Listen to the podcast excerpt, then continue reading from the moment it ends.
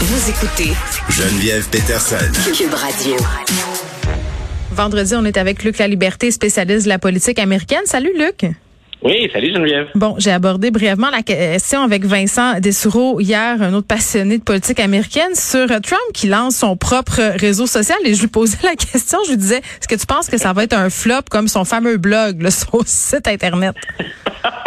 Écoute, pour ceux qui euh, suivent les activités à la bourse, qui sont des, amateurs d'investissement, euh, le titre de, de, la compagnie qui s'est portée acquéreur, en fait, Trump est, dans les deux. Là. Donc, la compagnie cotée en bourse qui se porte acquéreur du, euh, du, nouveau du nouveau site de, de Donald Trump, la, ça, ça, monte en flèche la valeur. Donc, c'est c'est parti d'une valeur planchée. On en est à près de 100 dollars l'action. C'est un capital de 3,2 milliards pour l'instant, en tout cas, ça, semble bien aller de ce côté-là. Il y a beaucoup de curiosité autour de ce que Donald Trump veut faire avec cette compagnie-là. Donc, euh, c'est ça porte le saut Donald Trump à 100 Quand on a euh, écouté ou vu euh, ce qui servait de lancement finalement pour son site web, qui s'appelle, ça ne s'invente pas, la vérité, True. Oui. Donc, bien sûr, c'est ben voilà, c'est ironique. C'est pour lutter contre les opérations, dit-il, de désinformation. Donc, euh, il lance cette compagnie-là, bien sûr, parce qu'il est en mal de publicité. On n'a plus Twitter, on n'a plus Facebook. Là où se retrouvait d'ailleurs l'essentiel des médias qui s'employaient à relayer ces déclarations les plus euh, les plus exagérés, souvent les plus exotiques, appelons ça comme ça. Donc, euh, alors il souhaite se, démarquer.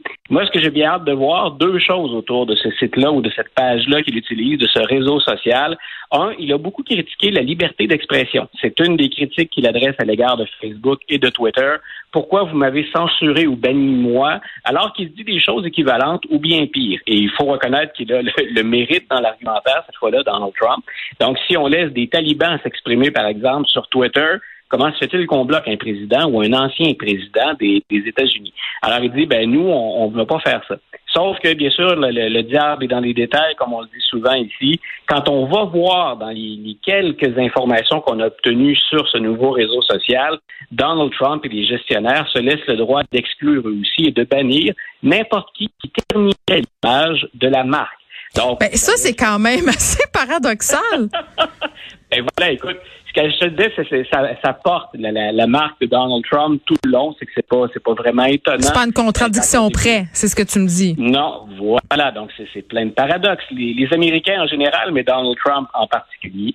Donc euh, il y a ce côté-là, la, gestion de la liberté d'expression. Et tout le monde est euh, bienvenu, là, je crois. Tout, le monde peut s'inscrire, euh, que tu sois républicain ou de toute autre allégeance politique, là.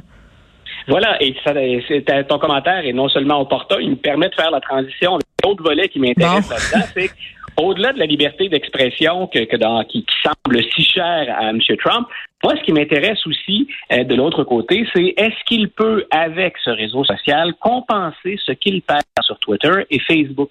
Twitter et Facebook, comme tout le monde à peu près est là, ben, M. Trump, quand il poste quelque chose, hein, quand il met quelque chose en ligne, tout le monde s'y intéresse, que ce soit sa base, ses partisans, mhm. ou encore les, ceux qui se qualifient les plus progressistes ou ses opposants.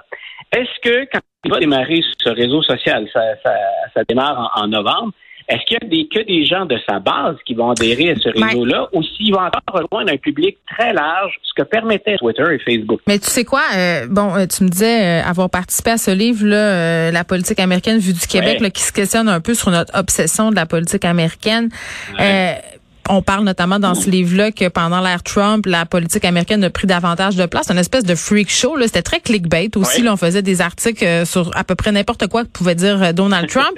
J'ai l'impression que les journalistes, quand même, parce que là, par rapport à ce réseau social-là, Luc, ça fait le tour de la planète. Tous les grands médias en parlent.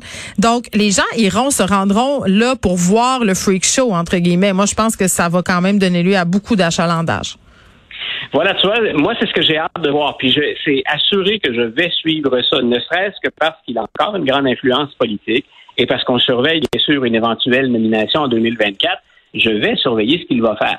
Maintenant, ceux qui se plaisaient à aller voir Donald Trump sur Twitter parce qu'il se choquait et se défoulait contre lui, vont-ils prendre la peine de s'inscrire à ce réseau-là? Avec le blog, en tout cas, puis c'était tout croche le blog, soyons honnêtes, Mais avec le blog, ça n'a pas fonctionné. D'où ce deuxième essai quelques mois plus tard avec euh, le, avec ce réseau euh, ce réseau web. Donc moi c'est ce que j'ai hâte de voir parce que si Trump n'arrive pas à aller chercher hmm. une masse critique au-delà de sa base, euh, ben il plombe ses chances pour 2024 aussi. Donc Twitter et Facebook ont ratissé très large. Est-ce qu'on peut aller chercher en toutes ces clientèles-là, entre guillemets, ou ces électeurs-là potentiels, avec un réseau qui est identifié clairement uniquement à Trump? C'est moi, c'est la chose que je vais surveiller. Bon, on va voir si on s'inscrit tous les deux en novembre. voilà. Euh, Biden qui performe bien là, dans une rencontre avec des citoyens.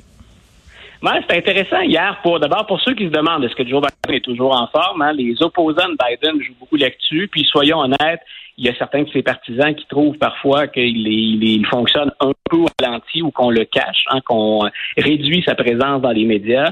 Ben hier, il s'est soumis à un barrage de questions pendant 90 minutes, ce qu'on appelle un temps rare, une discussion un peu plus intime devant un auditoire plus restreint. C'était animé par Anderson Cooper de, CNN. Mm-hmm. Donc, il a été, moi, je pense, comme on dit en anglais, sharp. Hein? Ses réflexes semblaient aiguisés, ses réponses étaient précises. Mais Joe Biden étant Joe Biden, il a dit des choses franchement, de manière candide, mais il s'est également un peu mis dans le pétrin. Comment ça? ben, tu vois, dans les choses, je les disais sur un ton plus candide, mais en même temps, ça lui permettait de pointer des gens. Euh, ben, il a dit, on est sur le point de s'entendre, les démocrates, entre nous, sur les fameux plans dont je vous parle depuis longtemps, où on a des milliers de milliards de dollars qu'on va investir. Ça lui a permis de pointer en direction de démocrates, mais qui ne partagent pas son, ses vues ou son avis, euh, les sénateurs euh, Manchin et Cinéma, entre autres. Donc, mais il, a joué ça très, très ouvertement. N'a pas fait de cachette en disant euh, ma marge est tellement serrée au Sénat que chaque sénateur devient l'équivalent d'un président. Je suis obligé de les courtiser hmm. un à un. Donc, ça, c'était très candide. De l'autre côté, on n'a plus le temps, Luc. Faut que je t'arrête. ben non, je suis désolée. Écoute, on va se reparler euh, la semaine prochaine. Merci, Luc La Liberté. Je te souhaite euh, un excellent week-end. Bye bye. Toi, pareillement. Bye.